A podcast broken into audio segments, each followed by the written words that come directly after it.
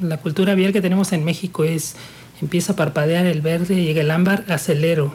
Veo una persona cruzando y acelero. Esa es la cultura vial.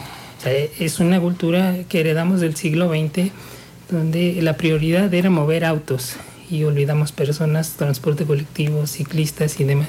Esa es nuestra cultura vial y es precisamente lo que sería deseable cambiar.